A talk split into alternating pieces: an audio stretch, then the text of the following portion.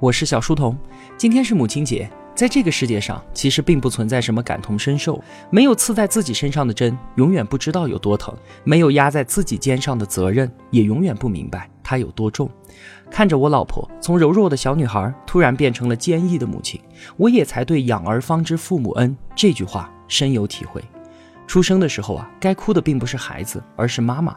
因为从那一刻起，说他只为孩子而活都毫不过分。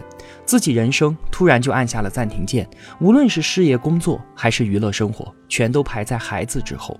我女儿小时候要我单独带她，我就会无限的惶恐，因为我知道小恶魔有一万种方法让我跪下来喊救命。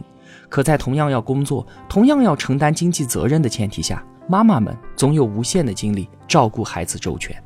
女体本弱，为母则刚。从少女到母亲的蜕变，甚是辛苦，也甚是伟大。在这里，祝所有的妈妈节日快乐。